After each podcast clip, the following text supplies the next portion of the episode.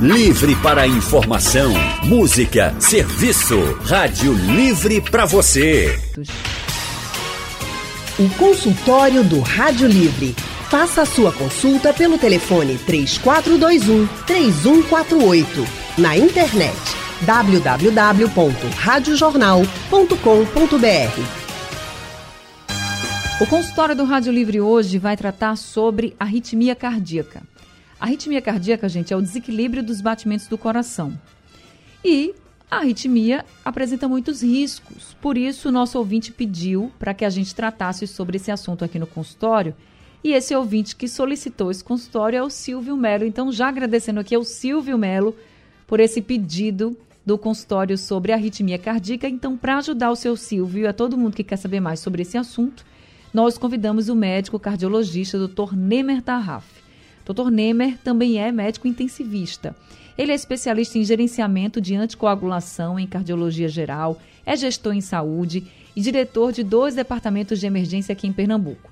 Dr. Nemer é membro do Colégio Americano de Cardiologia, da Sociedade Brasileira de Cardiologia e da Sociedade Brasileira de Medicina Intensiva. Dr. Nemer Tarraf, muito boa tarde, seja bem-vindo ao consultório do Rádio Livre. Anne, boa tarde. Todos. É uma satisfação estar aqui com vocês nessa tarde.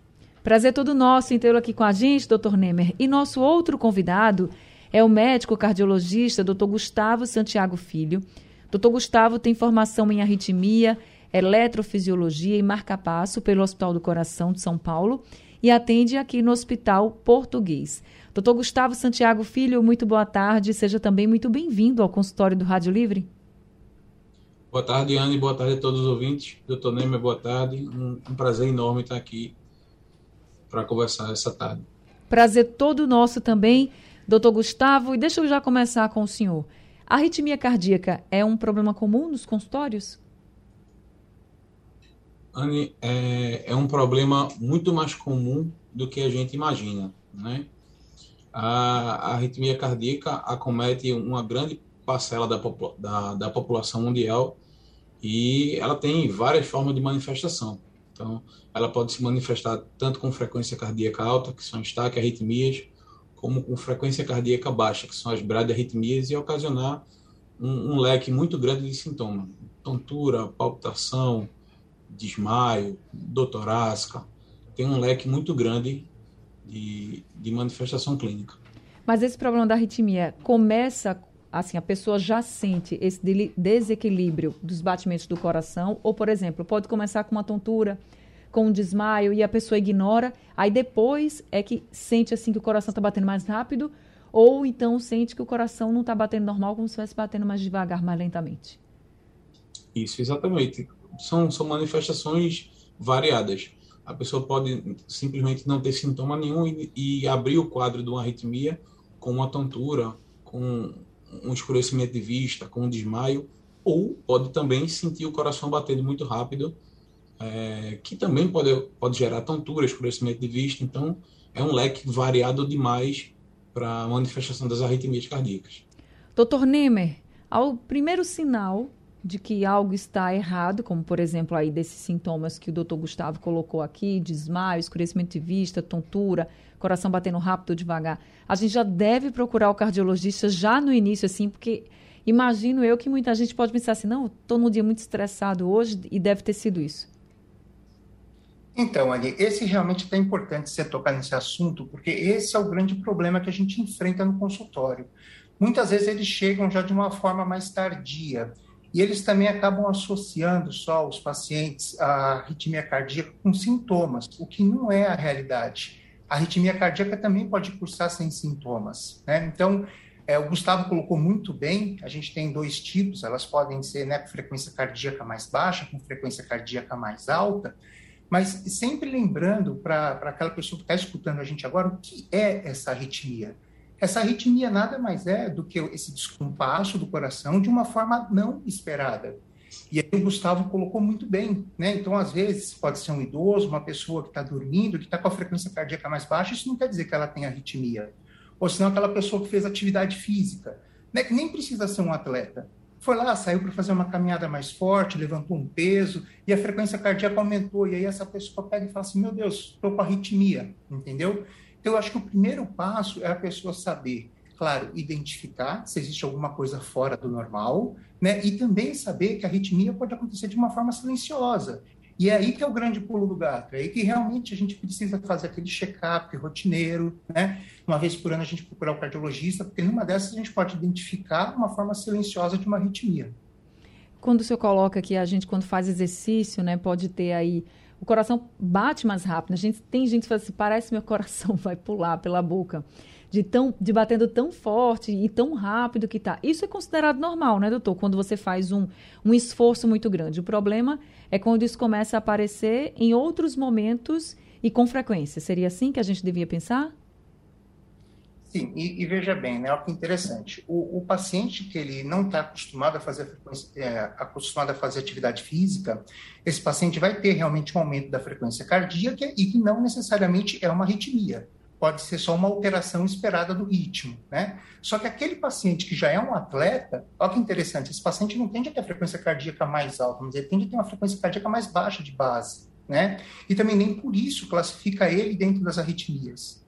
Então, por isso que é importante a gente frisar aqui, até desculpe estar repetindo isso, mas eu acho extremamente importante. Fica à vontade. não é superação da frequência cardíaca, mas é de uma forma não esperada. Não esperada ao quê? A um evento. Né? Então, qual o evento que a gente está colocando? Como eu falei, pode estar dormindo, pode ser um idoso, pode ter passado estresse. A gente está vivendo uma realidade pós-Covid que o estresse está presente em todos os locais. Né? Muitas pessoas sofrendo desse mal, que podem acabar tendo a frequência cardíaca um pouco mais aumentada e não necessariamente ser uma arritmia, ser só secundário àquele evento.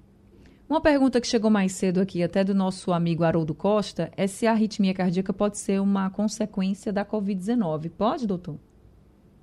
Então, veja bem, aí depende do que, que a gente está analisando, porque a gente pode ter dois cenários diferentes. A gente pode estar tá falando de uma pessoa que enfrentou toda essa pandemia, que teve uma resposta de ansiedade muito exacerbada e que Sim. pode estar desenvolvendo, né, de uma forma secundária, um aumento de frequência cardíaca que não seja uma arritmia, seja simplesmente com aumento da frequência cardíaca sem você ter alteração da cadência do ritmo, né? Como pode ter sido uma pessoa que teve uma alteração do miocárdio, teve uma cicatriz, e devido a essa cicatriz ela desenvolveu algum tipo de arritmia sim, né? Então é importante a gente deixar bem claro o tipo de situação a qual essa pessoa está exposta, para a gente poder saber como está abordando ela. Por isso que a consulta com o cardiologista é essencial, ainda mais nesse momento pós-Covid, que a gente precisa estratificar e qualificar esse tipo de paciente para poder ver qual é o tipo de tratamento mais adequado para ele. Doutor Gustavo, leva muito tempo para o cardiologista fechar esse diagnóstico de que aquele paciente sofre ou não com arritmia cardíaca? É, Anne, veja, ah, é, a, a arritmia pode se manifestar de uma forma ocasional ou pode se manifestar com forma, de uma forma frequente, como o Dr. Neymer colocou brilhantemente. A gente precisa fazer o check-up, está sempre procurando e a gente tem que levar, tem que dar valor sempre às queixas do paciente, né? É, a gente pode ter, ter os exames invasivos e não invasivos para dar o diagnóstico da arritmia. Obviamente, a gente começa sempre com os exames é, não invasivos, né? O, o, básico do exame o eletrocardiograma. Já no consultório, o paciente pode manifestar arritmia no eletrocardiograma, como pode manifestar também, mostrar também o eletrocardiograma normal no consultório, e a gente deve seguir a, a investigação. Qual o tipo de arritmia que é mais perigoso? Ou os dois, as duas, né? Os dois tipos de arritmia são perigosos, assim? É, são vários tipos de arritmia, né? A gente costuma dividir as arritmias em, na supraventriculares, que são as arritmias do átrio, dos átrios, é, e as arritmias ventriculares, que são as arritmias dos ventrículos, que a parte mais nobre do coração. É, as duas são, são perigosas têm os seus riscos. Né? As arritmias supraventriculares se associam à fibrilação atrial, por exemplo, na maioria das vezes, com, com risco de fazer um AVC, e as arritmias ventriculares se associam mais às arritmias mais perigosas, né? a arritmia que se relaciona mais a morte súbita, como a fibrilação ventricular, uma taquicardia ventricular. Então, as duas têm os seus riscos. Então, deixa para ficar mais claro para todo mundo. Se a pessoa está tendo esse aumento no batimento do coração. Assim, o coração está batendo bem mais rápido. E aí foi diagnosticada com arritmia cardíaca. Ela tem mais risco de qual problema se ela não tratar, doutor? Cortou, cortou um pouquinho, não te ouvi. É... Se o paciente está tendo um quadro de arritmia, e no caso dele é porque o coração está batendo mais rápido do que o normal. Nesse certo. caso, ele tem mais risco de quais problemas? A gente precisa dar o diagnóstico de qual arritmia está acontecendo com ele. Certo. Precisa seguir a investigação e otimizar o tratamento. Ou o tratamento farmacológico com droga, ou no, nos casos que a gente que a droga não resolve, a gente tem opções terapêuticas é, de tratamento definitivo de arritmia, que seria já uma ablação por radiofrequência, um implante do marca-passo. Isso a gente precisa seguir, seguir sempre o diagnóstico e diagnosticar a arritmia correta do doente. Então, independentemente, por exemplo, se a pessoa está tendo essa arritmia porque o coração está batendo mais rápido, ou está tendo arritmia porque o coração está batendo mais devagar, ela corre risco, por exemplo, de ter um AVC, corre risco de ter uma morte súbita? Sim. Nos Dependendo dois... do tipo da arritmia, a gente precisa diagnosticar corretamente a arritmia para saber o tratamento que o paciente merece, né? Tá certo? Já temos alguns ouvintes aqui com a gente. O Ricardo do Ibura é quem está com a gente ao telefone. Oi, Ricardo, muito boa tarde. Seja bem-vindo ao consultório. Boa tarde, boa tarde aos médicos, boa tarde a todos. É, por gentileza, eu, eu senti assim, eu tenho uma, hoje eu estou com 59 anos, mas eu fiz exame já de coração, na esteira, passei aquele relógio 20, 24 horas, né, trabalhando, e eu senti assim como se o coração faltasse uma batida entendeu? Aí eu fui fazer esses exames. O exame não saiu nada. Até a mulher da esteira disse que eu era hipertenso. E quando é, saiu o exame, o cardiologista disse que eu não tinha nada de hipertenso. Aí eu pergunto, até hoje eu sinto isso, assim, mas fiz o exame, não deu nem ritmia nem nada. Não tem dizendo no exame é, é, nada de ritmia. Aí eu pergunto assim, o que, sei, o, o que acha que é isso? É, é sistema nervoso, alguma coisa assim? Obrigado. Obrigada, seu Ricardo, também. Doutor Nemer, o senhor pode ajudar o Ricardo? Claro, com certeza. Seu Ricardo, boa tarde para o senhor, inicialmente. É, o senhor acabou de entender qual é a dificuldade maior que a gente tem no consultório. Olha que interessante isso que o senhor trouxe aqui para a gente agora, né? O senhor sente, mas sente em alguns momentos. E provavelmente nesses momentos o que o senhor está sentindo, a gente não está conseguindo fazer o registro, né?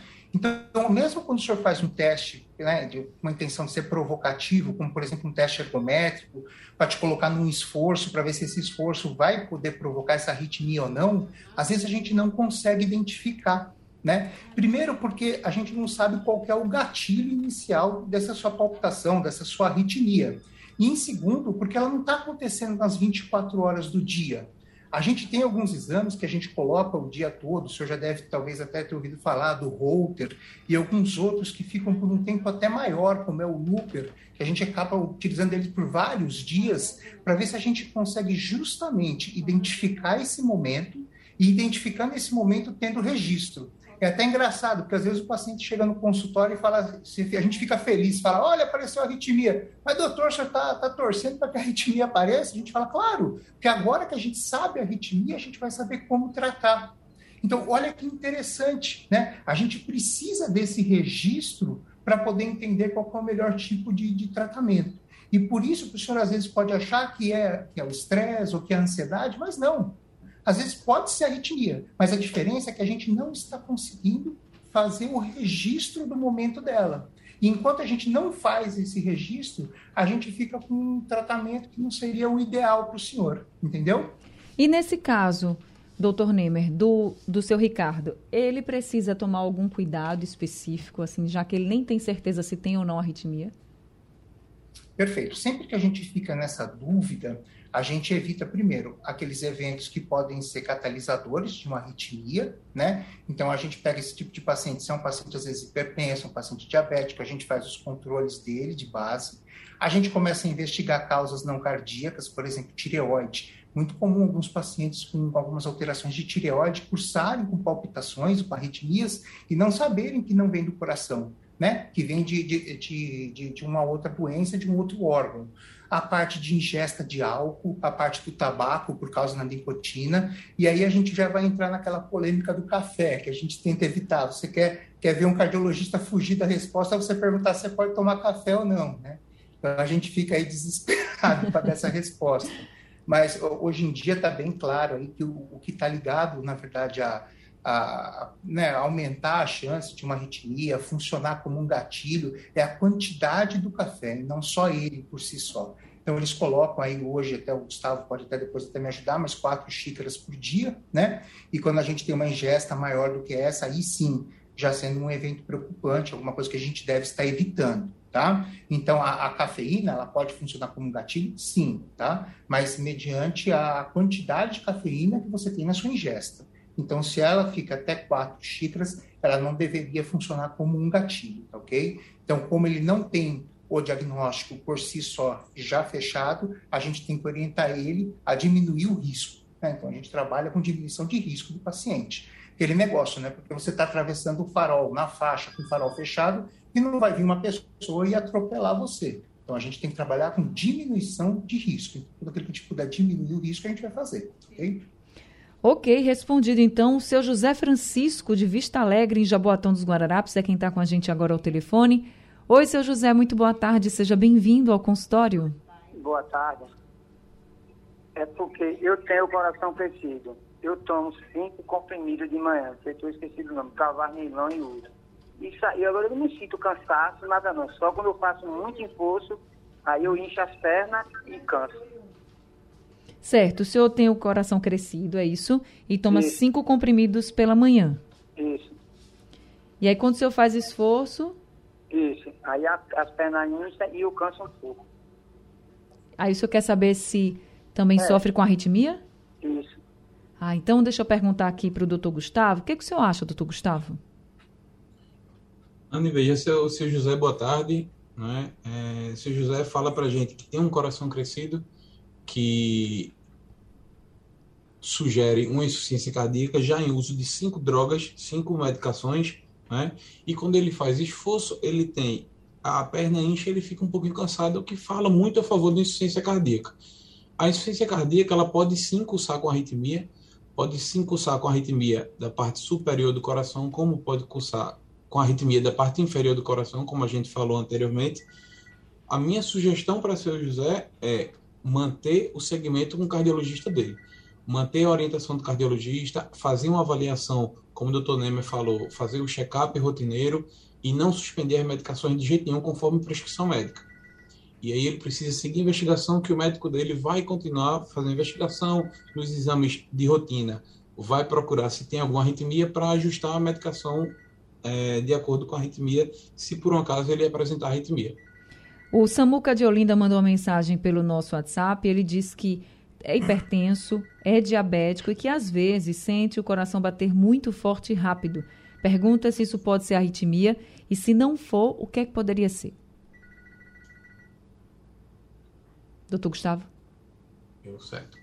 É, é um paciente hipertenso, diabético, isso. com, uh, com queixa de coração acelerado. O doutor Neymar bem falou nem sempre o, a sensação de coração acelerado pode ser arritmia, pode ser um descondicionamento físico, que o coração acelera um pouco mais do que o normal, mas também pode ser arritmia. Ele precisa fazer o acompanhamento com o médico, mais uma vez, seguir sempre a orientação do médico dele e fazer a investigação.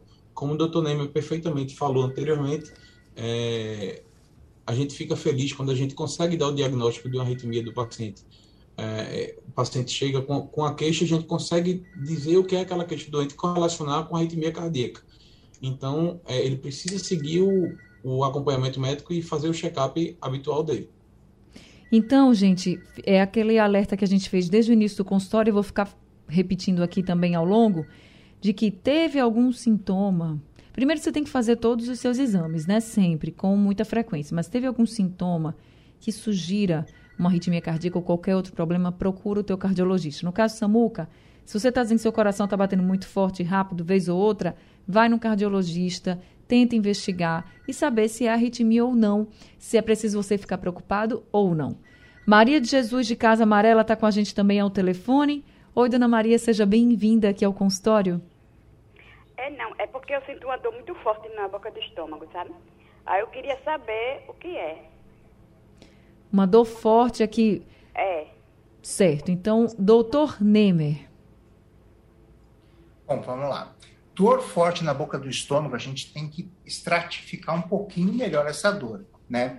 É, a dor no estômago, ela pode sim ser apenas uma dispepsia, ser uma alteração após algum tipo de atividade física mais intensa, mas é também um diagnóstico diferencial de síndrome coronariana. Né? Então, o que, que é importante? Veja bem, primeiro, precisamos entender um pouco melhor como que é essa dor. Se existem fatores de piora, fatores de melhora, quais são as comorbidades desse paciente, ou seja, se é uma paciente que é hipertensa, diabética, já toma algum tipo de remédio, tudo isso faz parte da nossa estratificação de risco para poder direcionar a gente melhor para o diagnóstico. Tá? Um diagnóstico que pode ser, né, eu falo assim, ah, poxa vida, é só uma dor de estômago, mas não necessariamente é só uma dor de estômago. E mais uma vez a gente vai cair dentro daquilo que a gente está colocando aqui, eu acho super importante. Gente, precisamos nos conscientizar da parte de fazer check-up, tá ok? Então, o check-up é essencial, independente se você está sentindo alguma coisa ou não.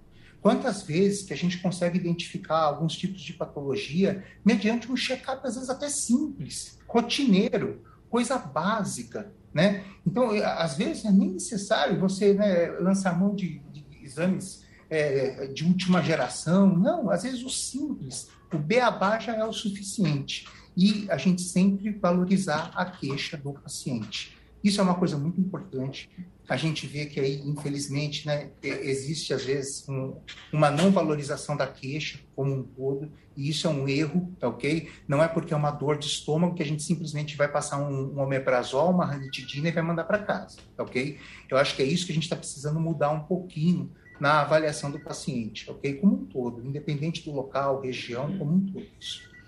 Tá certo. Jaziel Rodrigues, o nosso ouvinte de Beberibe, está com a gente também. Oi, Jaziel, boa tarde, seja bem-vindo boa tarde. É, eu gostaria de saber, se existe arritmia por esforço. Tipo, a pessoa está correndo ou fazendo alguma atividade física. Se a pessoa não tem arritmia, na verdade, se a pessoa não tiver, mas pode passar a ter assim durante um, um esforço físico e, e, a pessoa achar que tem até sem ter, pela mudança da, do batimento do coração. Tá certo. Acho que até o doutor Nemer já falou um pouquinho sobre isso aqui, né, doutor Nemer? Perfeito, vamos lá, claro, sem problema nenhum.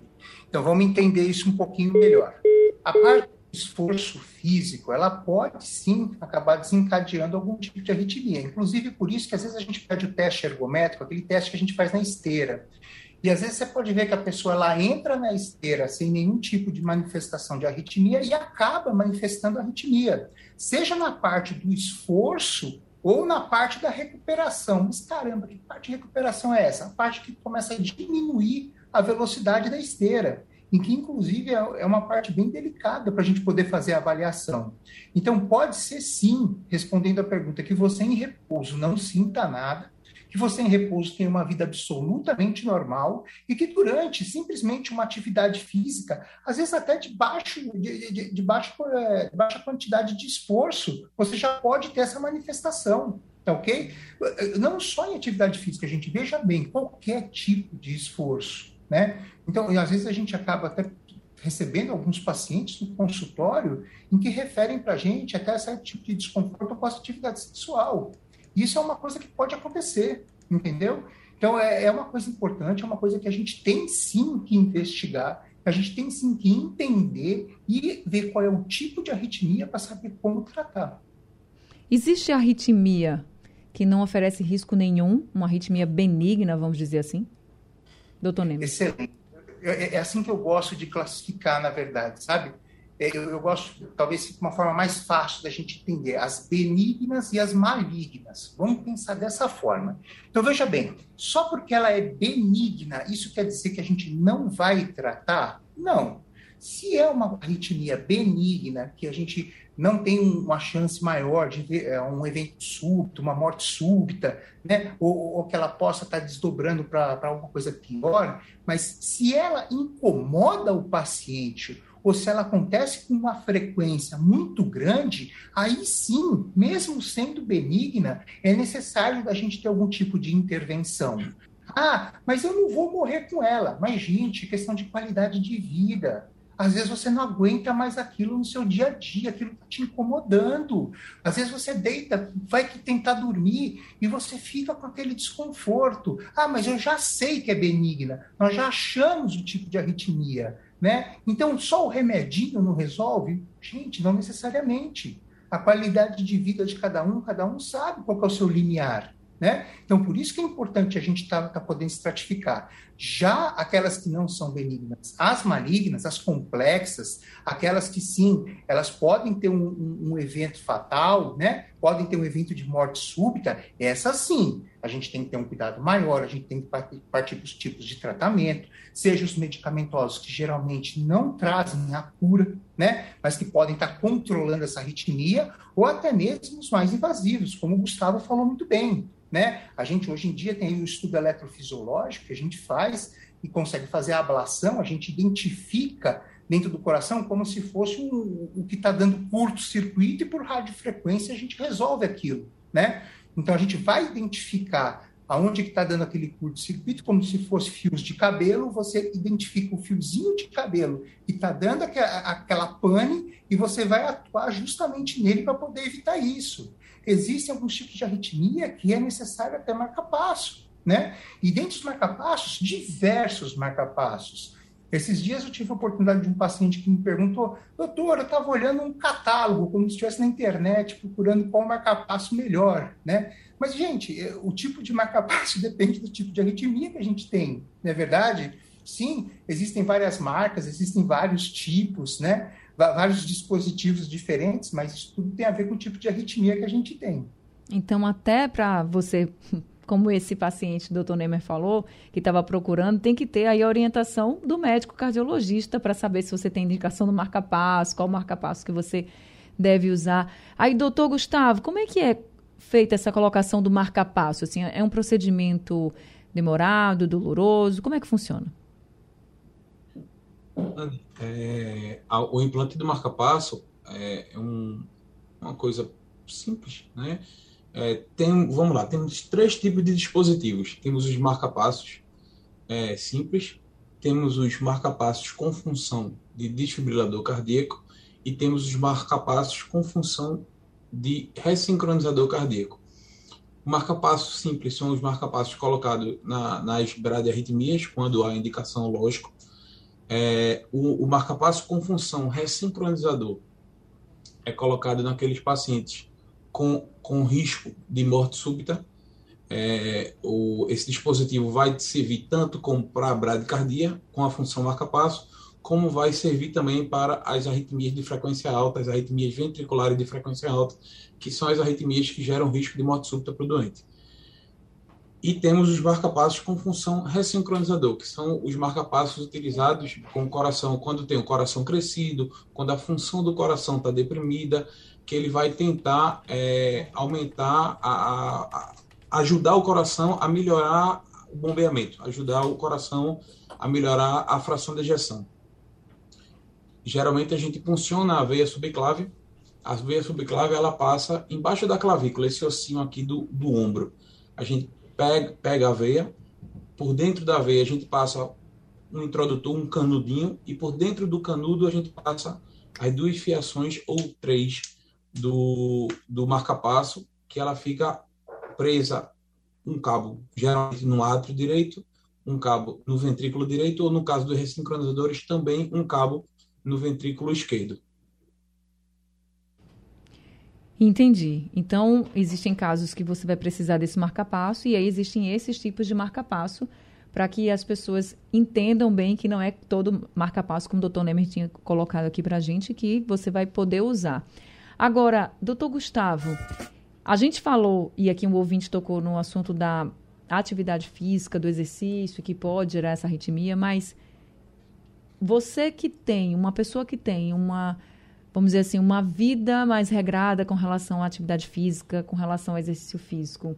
ela tem mais chances de ter arritmia ou ela tem menos chances de ter arritmia? Porque se a gente fosse falar assim em como prevenir essa arritmia, o exercício físico entraria nesse aspecto de prevenção ou não, doutor Gustavo?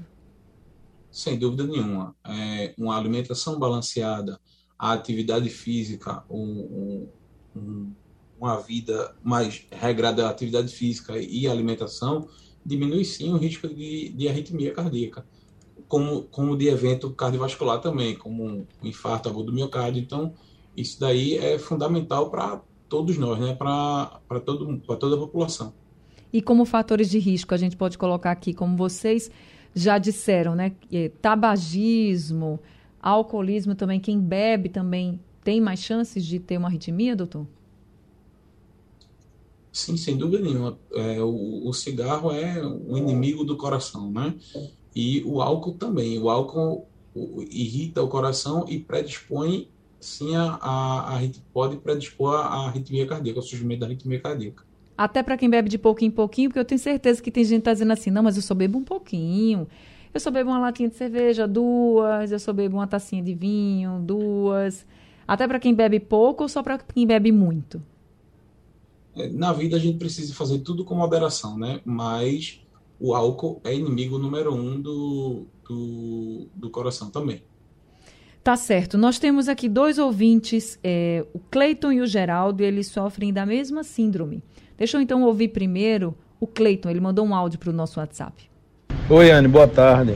É, me chamo Cleiton. Anne, é o seguinte, eu tenho uma síndrome de Wolf Parkinson White, é, onde foi diagnosticado que eu tenho uma, uma, uma via acessória.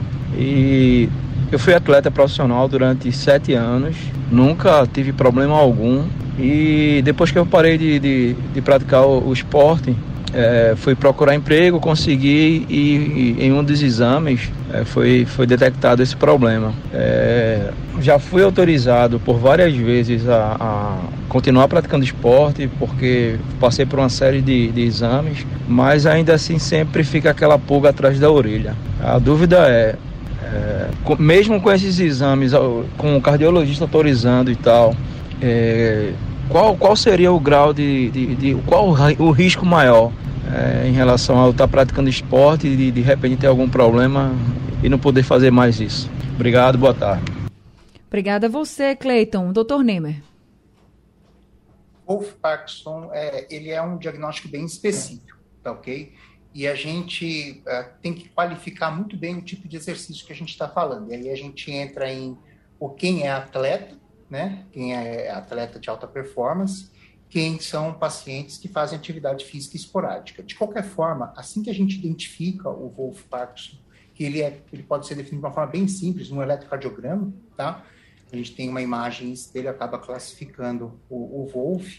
A, o primeiro passo que a gente faz é se existem sintomas ou não nesse paciente. Se existem sintomas, a gente de imediato já leva esse paciente para estudo eletrofisiológico, né? Para ver se a gente acha realmente qual que é o problema, identifica e consegue resolver de uma forma definitiva.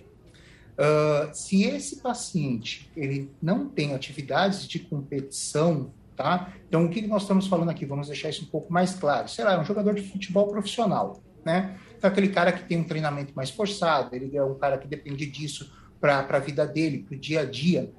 Esse tipo de paciente a gente realmente não indica tá? que, que, que pacientes com Wolf tenham esse tipo de atividade física.